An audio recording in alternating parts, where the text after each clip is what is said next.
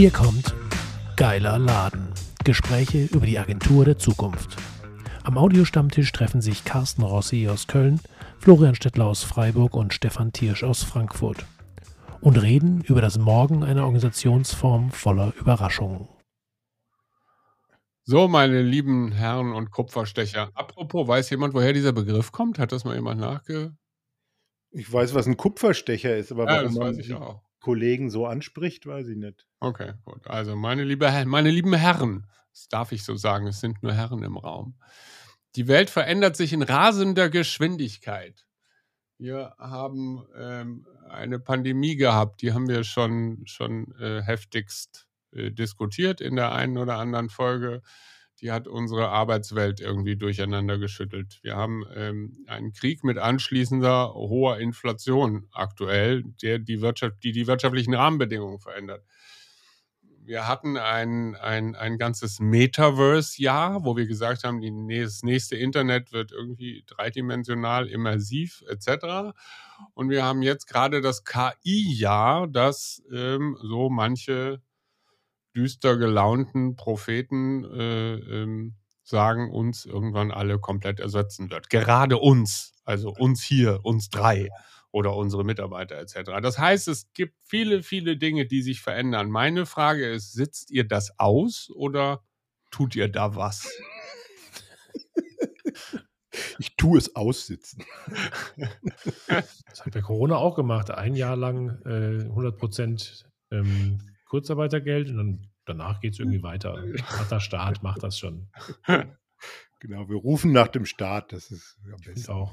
Immerhin, dann ruft ihr wenigstens. Ist Ja. doch auch was.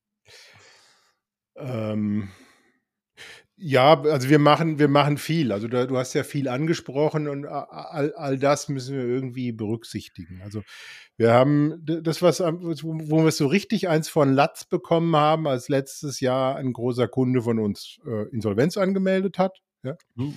ähm, eine hoch fünfstellige Summe nicht bezahlt und äh, hoch sechsstellige Summen, die eingeplant waren, nicht beauftragt. Also das trifft so eine Organisation schon. Ja? Und das ist eigentlich zum ersten Mal in der Form passiert und das ist sicherlich auch irgendwie der Konstellation da in den Märkten geschuldet. Also das heißt, ja, wir müssen reagieren, wir müssen Dinge tun, wir müssen äh, uns neu organisieren. Ähm, wir ähm, müssen äh, plötzlich auch mal akquirieren, ja, müssen gucken, dass wir auch neue Kunden äh, gewinnen. Ähm, das haben wir ja immer so ein bisschen, äh, waren ja lange Zeit in der Situation, dass wir uns das eher so ein bisschen aussuchen konnten. Ähm, und ähm, andere, andere Dinge, die sich ändern, ist natürlich KI. Du sagtest es schon, mit äh, Metaverse, äh, das, da gucke ich immer, was du postest und schreibst. Das ist so mein Beitrag dabei, irgendwie auf dem, auf dem Stand zu bleiben. Ansonsten, ich muss da nicht Pionier sein und auch nicht First Follower. Irgendwie, wenn sich die große Meute in Bewegung setzt, dann, dann werden wir das wahrscheinlich auch tun. Ja, aber da ist mein Anspruch oder unser Anspruch nicht, da irgendwie vorne dabei zu sein. Bei KI ist das was anderes. Also das ähm, betrifft uns unmittelbar. Und da sind wir auch sehr intensiv, arbeiten wir damit mittlerweile. Also das ist ein Game Changer. Hm. Also, ich kann es für uns sagen, sozusagen, na gut, Metaverse, das weißt du ja nun, ähm, das ist einfach so ein, so ein Herzensthema. Das heißt, wir haben dann letztes Jahr irgendwie angefangen, neue so Produktmodule zu entwickeln und sowas, haben jetzt auch unsere ersten, ersten Projekte irgendwie gerade begonnen, beziehungsweise abgewickelt. Das ist mehr so eine Portfolioergänzung. Also da haben wir ganz klar reagiert und ich habe quasi einfach, bin mit dem Kopf durch die Wand und meine Geschäftsführer und habe gesagt, wir machen das jetzt, wir kümmern uns darum, ähm, ähm, weil das wird wichtig sozusagen. Ähm, ähm, ob man das jetzt hätte machen müssen, weiß ich nicht. Ich habe nicht den Eindruck sozusagen, dass jetzt, wenn ihr da einfach mal wartet und guckt sozusagen, dass das eure Geschäftschance für die nächsten drei Jahre irgendwie grundsätzlich ruiniert, glaube ich nicht. Sowas lässt sich auch irgendwann nochmal im Zweifelsfall aufholen, draufschaffen oder wie auch immer. Mhm. Aber das Thema KI ist auch bei uns das, also nee, das zweite wichtige Thema ist wirklich wirtschaftliche Entwicklung. Das ist das ganze Thema Preisgestaltung, Preiserhöhung ja. etc. Wir hatten ziemlich heftige Erhöhungen jetzt auch, also jetzt auch bei den Mitarbeitern. Gehaltserhöhungen und sowas, die natürlich auch irgendwie gucken, wie sie, wie sie, gerade wenn sie in der Familienphase sind, sozusagen, wie kommen sie da klar? Und da kannst du auch nicht einfach sagen, ja, wir können ja unsere Preise nicht erhöhen, also geben wir dir auch nicht mehr, sondern du willst sie auch behalten und du willst auch, dass sie halbwegs gut leben können. Also da hatten wir viele Diskussionen und sind jetzt in der Bredouille, dass aufgrund der Einkaufsprozesse und so, man kennt das und der auch nicht immer leichten, schwierigen Situationen für unsere Kunden dann wieder, also zumindest so wie Sie es sagen, ähm, dass Preiserhöhungen schwer durchsetzbar sind. Das setzt das einfach unter, unter, unter Druck und führt dazu, dass man effizienter werden muss.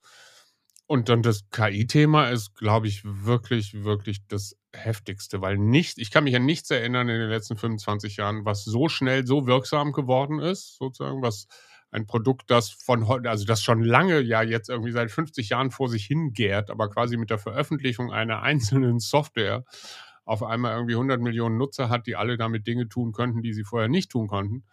Das heißt, das geht jetzt wirklich ins Strategische rein. Das heißt, wir haben jetzt große zwei Strategietage gehabt. Wir haben jetzt wirklich überlegt, wie reagieren wir darauf, wie müssen wir umgestalten, umpositionieren, was müssen wir umarmen, was müssen wir vielleicht nur ein bisschen aushalten, etc. Also das wird jetzt richtig große strategische Folgen, gerade im Bereich Positionierung, Produktangebot, aber auch Prozesse haben. So, also da geht es jetzt richtig zur Sache in den nächsten Monaten. Hm. Ja, ich bin also interessant ist ja, dass wir den Content-Bereich ja relativ äh, neu erst haben, auch größere Kunden seit den letzten ein, zwei Jahren. Ähm, und wir jetzt dann gleich mit dieser Veränderung da konfrontiert werden. Ich merke es im Moment ist noch nicht, aber es natürlich kann ja so sein, dass wieder das, die, das Meer ist ganz still irgendwie noch und dann irgendwann kommt ja dieser Tsunami dann. Also ich bin jetzt auch nicht so einge äh, uneingeschränkt begeistert davon, beziehungsweise auch so, ich glaube, da erstmal bin ich erstmal skeptisch, wenn was so gehypt wird, glaube ich, erstmal wird meistens irgendwie doch anders und nicht alles geiler und so, aber das ist natürlich, dass da schon tolle Möglichkeiten gibt, finde ich auch. Ähm, wir probieren es auch aus. Ähm, muss aber sagen, dass da ist, wir reden jetzt über strategische Themen hier, wie immer. Äh, haben wir dann wieder zu viel zu tun, um uns genug um die Strategie wirklich zu kümmern. Das wäre dann ein bisschen was, wo man sagen müsste, okay, da müsste eigentlich ich ran. Hatten wir in der vorherigen Folge, wo man sagt, okay, da musst du das Operative halt mal weglassen und dich auch mal zwei Tage zurückziehen mit den Leuten, die, die, denen du da vertraust. Also dieses Technologische finde ich schon sehr interessant. Das andere, ähm, was unsere Branche betrifft, also jetzt ähm, die, da wo wir ursprünglich herkommen, also Live-Kommunikation, die ja sehr immer stärker vernetzt wird, also Messen und Events mit, mit den normalen Vertriebspipeline. Ähm, das ist im Moment ein riesen Innovationsspielfeld. Also, weil es war ja so, dass man jetzt kurzfristig zwangsdigitalisieren musste. Da haben die schon gemerkt, dass da auch schon was drin ist. Jetzt kam die Rückkehr, alle rennen wieder ganz normal auf Messen und auf Events und richtig große, haben Bock drauf und so und finden das geil und sagen alles wieder wie früher. Also gibt es einen Teil. Im Moment fast keine digitalen Events. Ja, also äh, nur so reine, also gibt schon welche, aber so in, ich rede jetzt von Mittelstand und auch selbst von den, und wenn die es jetzt bei den Konzernen machen, die machen dann eher so, die streamen halt irgendwelche Vorträge, ne? also so Wissensvermittlung, aber nicht so richtig coole Sachen, wo ich jetzt, was wir da alles schon gebaut haben, so Welten, äh, Spiel, Gaming und sowas, Gamification. Also es ist ein bisschen auf der ersten, auf der einen Seite ein bisschen frustrierend, weil wir dachten, jetzt kommt da eine ganz neue Sache, die uns jetzt dauerhaft irgendwie hier so einen neuen Geschäftszweig, in dem wir auch recht gut waren, schnell beschert, aber die meisten Kunden sagen, die schauen sich das jetzt wirklich an und denken über zwei bis drei bis vier Jahre und wollen dieses ganze Thema, insbesondere Messen, Großveranstaltungen, internationale Veranstaltungen, komplett neu denken.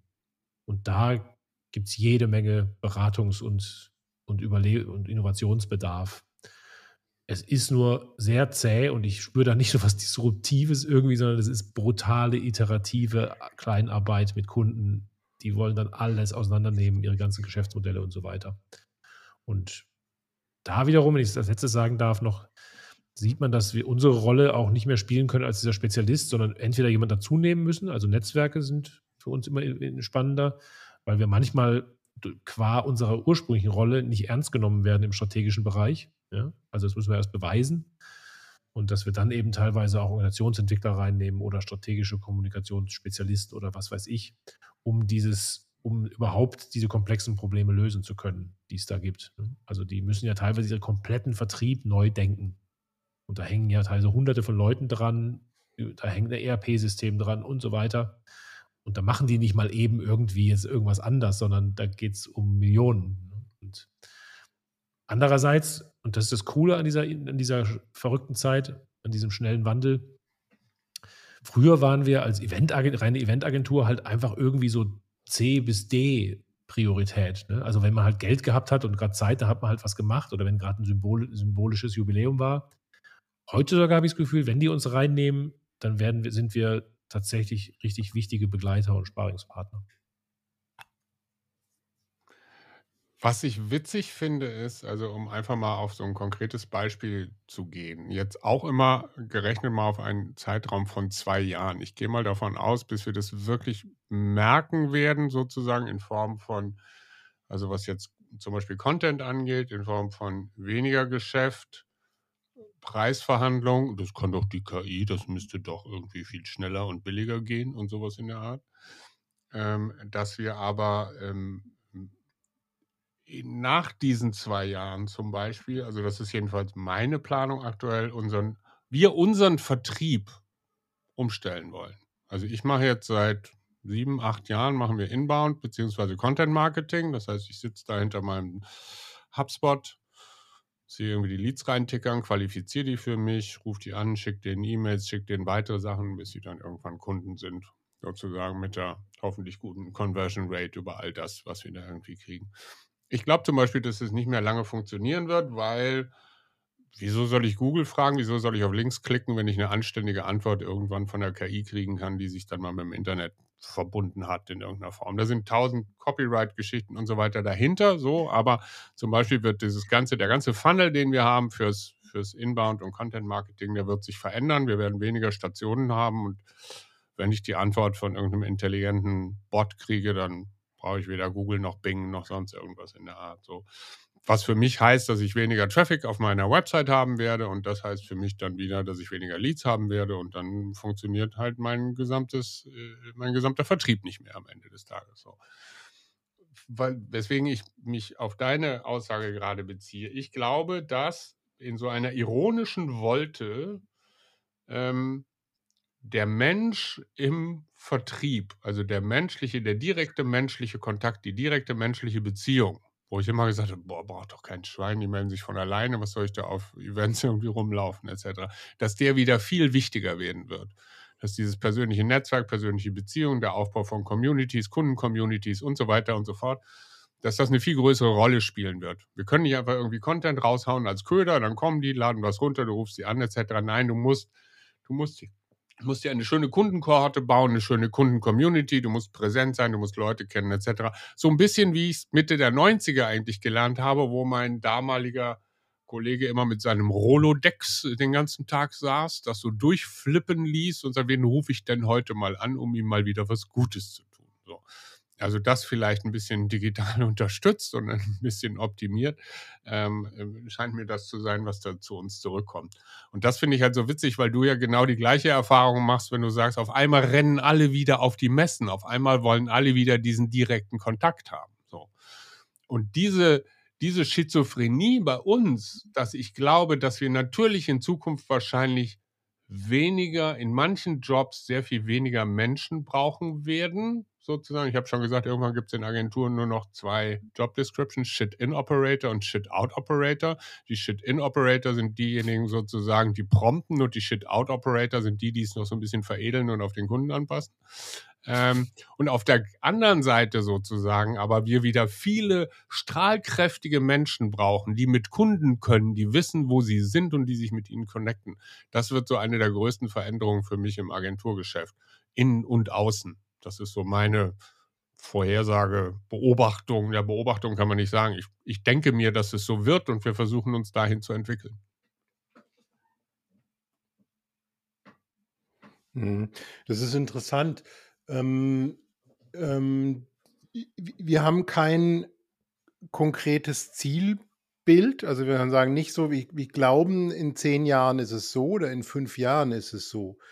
Aber wir haben eine Vorstellung von der Entwicklung, die es nehmen wird. Ja, und die Entwicklung geht hin zu, also was wird von, von, von uns als Menschen stärker gebraucht, ähm, ist Konzeption, ja, ist Qualitätssicherung, ist Verstehen, warum man etwas macht und eine Idee formulieren können, äh, einen Bedarf formulieren können, ja, den Problem, das Problem eines Kunden oder die Herausforderung, die der hat, was, was muss der lösen, das verstehen und das konzeptionell äh, äh, vorbereiten und, und, und äh, ähm, begleiten zu können. Ja? Also das wird im, im Grunde vom, vom, ich sag mal jetzt, Content erstellen oder von Dinge erstellen hin zu Dinge konzipieren, bewerten, optimieren können. So, wie weit das geht, in welcher Geschwindigkeit und so weiter. Keine Ahnung. Wann sind wir wo und wer am Ende noch übrig bleibt, weiß nicht. Aber ähm, das ist jetzt schon äh, KI-Funktionalität in den Tools, mit denen wir arbeiten, ja, bis hin zu ChatGPT oder GPT-Unterstützung von Texten, die wir schreiben und so. Nur ein Redakteur von uns ist auch nicht grundsätzlich der, der nur Texte schreibt, ja, sondern es ist der, der halt entscheidet, wie der Text sein muss, ja. Mhm und dann schreibt dann. Und das ist das nächste, was wegfallen muss. Er muss immer noch verstehen, aber er muss es nicht mehr unbedingt schreiben. Ja. Redakteur, der redigiert dann gewissermaßen. Und das geht, die, diesen Weg wird es immer weitergehen. Und da bin ich sehr gespannt. Ja. Für uns hat es vor allen Dingen, und das ist das, wo, wo es richtig zu greifen ist, außer natürlich operativ bei der Erstellung von, von Inhalten, wo wir über, auf allen Ebenen KI einsetzen, ist, ähm, was für Leute stellen wir ein? Also wir sind ja praktisch permanent dabei, den Markt zu screenen und, und Angebote zu formulieren an Nachwuchskräfte. Und da müssen wir ein bisschen umdenken. Ja, wir brauchen jetzt im Grunde stärker Leute, die diese konzeptionelle Begabung haben. Mhm. Ja, tatsächlich. Also ich glaube auch, es ist ein anderes Level von Arbeit. Und ich weiß jetzt nicht genau, ihr habt jetzt noch viel mehr solche, solche Gedanken vielleicht schon angestellt über Bearbeitung, Erstellung, Kreation von Inhalten, ob das jetzt eine, nur eine andere Stufe ist oder tatsächlich eine, die anspruchsvoller ist. Also ist es jetzt, ist dieses konzeptionelle Denken eine Stufe über dem reinen Redakteur, also dem, dem, der jetzt einfach nur sehr gut texten kann und der ausführt oder auch ein Grafikdesigner oder so oder ein Motion Designer, ist dieses also es ist ja schon, das sagen ja auch alle, im Moment ist es wirklich komplexe Probleme überhaupt greifbar machen und so runterbrechen, dass es irgendjemand noch versteht und dass es dann daraus Kommunikation wahrscheinlicher wird. Das ist so die Aufgabe, ne? dass es funktioniert. Und ähm, was mir so einfach ist diese, diese Schere, die da in vielen anderen Berufen aufgeht, wo es im Prinzip nur noch irgendwie Mindestlohn gibt und dann so ein paar Höchstleister halt, die in der super gut verdienen, weil die halt super gebildet sind, weil sie alles drauf haben digital und so weiter ob es das auch gibt, so eine Art, also ob, ob Das glaube ich nicht mal. Das glaube ich nicht mal. Ich glaube nicht, dass wir jetzt hier irgendwie die, die, die Hyper-Nobelpreis-Spezialisten brauchen, um unseren Job mhm. zu erledigen und um ein Problem zu verstehen, etc. Am Ende werden die Kommunikationsprobleme alle relativ ähnlich sein. Was, was brauchst du dafür? Du musst, brauchst, du brauchst, natürlich brauchst du eine gewisse Grundintellektualität, eher ein bisschen äh, für den Anfang sozusagen ein bisschen, bisschen breiter als tiefer sozusagen. Ähm, du brauchst eine gewisse Empathie? Du musst ja viel auch fühlen, spüren, weil nicht jeder Kunde ist in der Lage, das auch hundertprozentig zu sagen. Du brauchst ein Gespür für Organisationen in irgendeiner Form. Du brauchst eine Vernetzungsfähigkeit in Unternehmen etc. Da, da musst du ein bestimmter Persönlichkeitstyp für da. Es gibt doch den Sein. Ne? Also es gibt ja diese unterschiedlichen, weiß ich nicht, fünf oder sieben oder zwölf, je nach Modell, so Persönlichkeitstypen. Da sind vor allen Dingen sozusagen die, die äh, Netzwerker, würde ich mal sagen, sozusagen mit einem, mit einem Grundverständnis, mit einem fachlichen Grundverständnis sind da sehr hilfreich. Die sind nicht über den Redakteuren. Das ist jetzt nicht so, als wären wir alle nur noch High-Level strategische Berater. Nein, es braucht ein, ein, ein umsetzungsfähiges Verständnis, was eine sehr allgemeine menschliche Fähigkeit sein kann, die sich aber stark unterscheidet von einem Fachmann oder einer Fachfrau, die perfekt sozusagen texten kann, ansonsten aber nicht in der Lage ist, irgendwie die Klappe aufzukriegen oder die richtigen Fragen zu stellen, etc. So. Mhm. Letztere werden es schwer haben, erstere werden es leichter haben. Ne? Also vielleicht ist jetzt doch dann mal auch gerade die Zeit sozusagen der umfassend gebildeten Menschenkenner, ähm, ähm, über denen unter Umständen sozusagen dann natürlich auch wieder Strategen sitzen werden in irgendeiner Form. Also so Leute wie, wie Stefan hier, die grundsätzliche Richtungsentscheidungen mitgeben. Ne? Aber um das Projekt abzuwickeln, musst du dieser Menschenkenner und Menschenkenner, Menschenkennerin und Problemversteherin sein. Hm. Okay, also das sind ja so klassische also Soft Skills und so, so die, diese typischen Future Skills, die jetzt, die immer gepredigt werden. Ne? Also ich glaube auch, ich stelle mir immer so vor, wenn ich so meine persönlichen Höchstleister, Favoriten hier in, um die Ecke in meinem Büro sehe und dann überlege, was diese, wenn deren Aufgabe, wie die einen Kunden führen müssen und was da auf die einprasselt an Überraschungen jeden Moment und komische Sachen, wo man erstmal gar nicht versteht, was los ist und Emotionen und, und irgendwie dann geht's Internet nicht oder irgendwas und bei denen, und dann sage ich mir jetzt, wie soll das ein Automatismus, ein, wie, wie soll dieser Algorithmus funktionieren, der das echt so abfängt, dass auf der anderen Seite jemand ist, der happy ist? Ne? Ich kann es mir im Moment jedenfalls nicht vorstellen. Äh, ich glaube, das Thema wird eher sein, also wir haben nochmal drüber nachgedacht, wir machen ja viel interne Kommunikation. Ne? So. Mhm. Wir leben zu, zu großen Teilen auch davon, dass äh, auf, auf Kundenseite sind da Fachleute, die sehr viel wissen, die aber nicht in der Lage sind, das in irgendeiner Form verständlich darzulegen. So, mhm. das heißt, da geht man dann hin, dann interviewt man die oder man holt sich Papiere von ihnen, dann schreibt man irgendetwas, was, was, was auch jemand lesen kann, ne? der nicht ja. Fachmann oder Fachfrau ist. So. Was die in Zukunft einfach sagen können, ist, die schütten ihre Papiere schlicht und einfach in so eine KI rein und sagen, mach mir doch mal ein Essay im Stil von oder mhm. schreibe dieses als oder fasse es zusammen auf für in diesem Stil und so weiter und so fort. So. Stell dir vor, du bist Carsten Rossi. Genau, so habe ich auch schon gemacht. Ich sage dann immer der KI, die weiß mittlerweile sozusagen, mit die habe ich mit meinen Blogtexten gefüttert, da sage ich immer so, stell dir vor, du bist Carsten Rossi und du schreibst einen LinkedIn-Post über. So.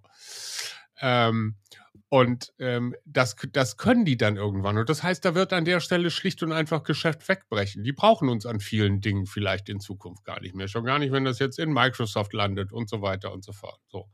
Andererseits, wenn es um CEO-Interview geht, werden sie uns brauchen. Wenn es darum geht, das Ganze in eine Gesamt in ein, in ein mehr als ein Standard-Gesamtkonzept für eine Unternehmenspublikation zu gießen, die sehr viele verschiedene Einflüsse aus Abteilungen und so weiter mit berücksichtigt, wo du eben das brauchst, Netzwerkfähigkeit, Problemverstehungs, Problemverstehungsfähigkeit etc.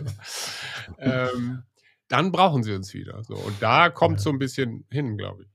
Vielleicht ist es ja auch so eine Entwicklung, ähm, also äh, unsere zarten Anfänge als Strategieberater in Parenthese irgendwie ist ja gewesen, dass wir Werkbank waren von Unternehmen. Wir sollen ein Stück Kommunikation machen, ja, einen Film produzieren, mhm. ganz am Anfang oder dann irgendwann ein Magazin machen oder einen Facebook-Auftritt oder so, ja. Könnt ihr das? Ja, können wir. Okay, dann fangt an. Also Moment, da müssen wir erstmal ein paar Dinge klären, ja. Und plötzlich äh, bist du dabei, strategische Fragen mit dem zu besprechen. Du bist aber kein Strategieberater, waren wir ja nicht. Das ist alles für Umme. Das haben wir alles besprochen mit dem, ja, mit Riesenaufwand und vor dem Hintergrund jahrzehntelanger Erfahrung. Aber verkauft haben wir ein Stück Film und ein Stück äh, Facebook-Post und sowas. Ja. Mhm. Und bis das irgendwann äh, ja, immer massengängig wird. Der Film hat gar nicht mehr so eine große Wertschöpfung durch Digitalisierung und, und, und. Ja. Äh, Facebook ist auch irgendwie Commodity und tausend Agenturen und Preiskampf.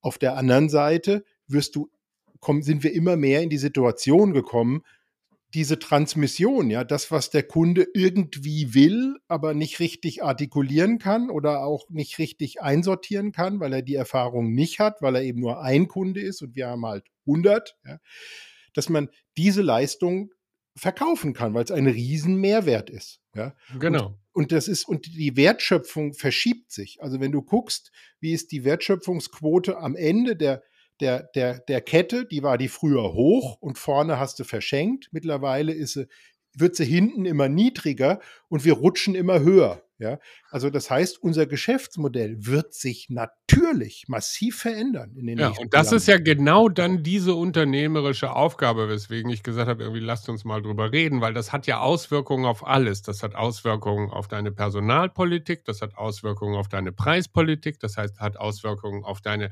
Organisation, auf deine Infrastruktur und so weiter und so fort. So. Das ist genau diese Dinge quasi, die man, die man vordenken muss. Ne? Ja, du musst die Leute mitnehmen. Also jetzt schon, ja. Wir müssen ja, ich muss jetzt schon dafür sorgen, dass unsere Leute mitkommen, dass die, der, dieser Reflex, wir haben ja, es gibt ja alle möglichen Leute, die, sind, die finden das geil und schrauben sich da rein und, und können sofort alles und so, ja. Und es gibt die, die lehnen das ab und fühlen sich bedroht und so weiter. Du musst ja aber dafür sorgen, dass deine Kollegen mitkommen, ja. Also allein diese Weiterbildung und, und, und. Organisation. Mhm. Wir, wir ändern organisatorische Prinzipien bei uns. Ja, wir mhm. werden einfach Abläufe ändern, Strukturen, Prozesse anpassen und sowas. So tief geht das schon rein. Ja, nach ein paar Monaten, ja, geht es. Und, und das, ich gebe dir völlig recht, Carsten, da wird, da wird auf Sicht von drei Jahren bleibt kein Stein auf dem anderen. Und drei Jahre ist ein kurzer Zeitraum. Ja. ja. Ich, ähm, gucke auf die Uhr und äh, bin begeistert. Carsten, danke für diesen Impuls, weil ich dachte, jetzt kommt irgendwie, wir reden jetzt eine halbe Stunde über Metaverse und, und so, so Sachen, die so, so abgefahrenes Zeug. Wir haben eigentlich über Unternehmertum und Strategie für ein Unternehmen aufzustellen für die nächsten Jahre gesprochen. Das hat mich äh, sehr bereichert. Ähm, hoffentlich wird es mich in den nächsten Jahren auch materiell natürlich sehr bereichern, dieses Wissen. Ähm, habt ihr noch, wie fandet ihr das jetzt, die, weil vielleicht machen wir mal eine Feedbackrunde. Ich wollte eigentlich ein Check-in mit euch mal machen, so wie geht's euch heute und so, aber haben wir wieder vergessen. Wie geht's euch nach diesem Gespräch? Also mir geht's gut, weil ich, weil ich ähm, nach anfänglichem Zögern, das wirkte so ein bisschen so, Stefan so, na ja, gucken wir mal, was kommt und dann drehen wir mal hier und da irgendwie. Da fühlte ich mich schon wieder überaktivistisch. Im Laufe der Zeit hat sich dann aber doch irgendwie herausgestellt, sozusagen, dass dass bei aller, was ist, seid ihr da, badisch, badische Bescheidenheit oder so, Hessisch, sozusagen, dass ihr. Hessisch. Ist er, ja, ach ja, stimmt, der ist ja Frankfurter.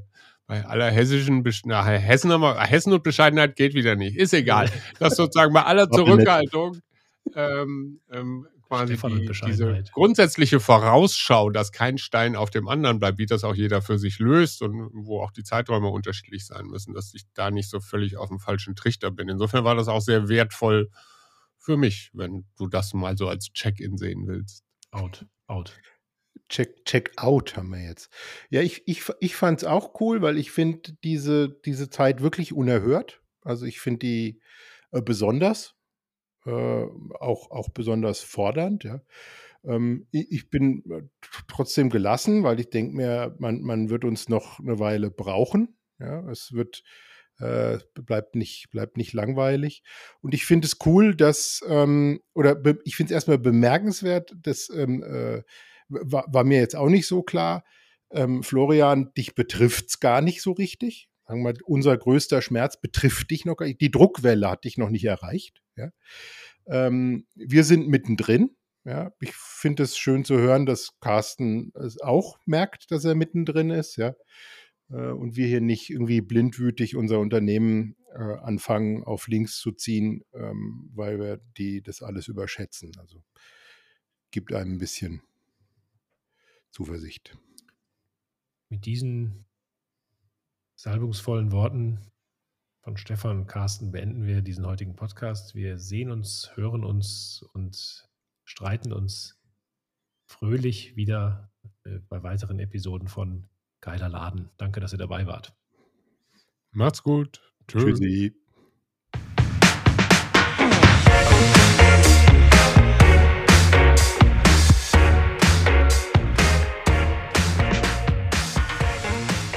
Das war Geiler Laden. Gespräche über die Agentur der Zukunft.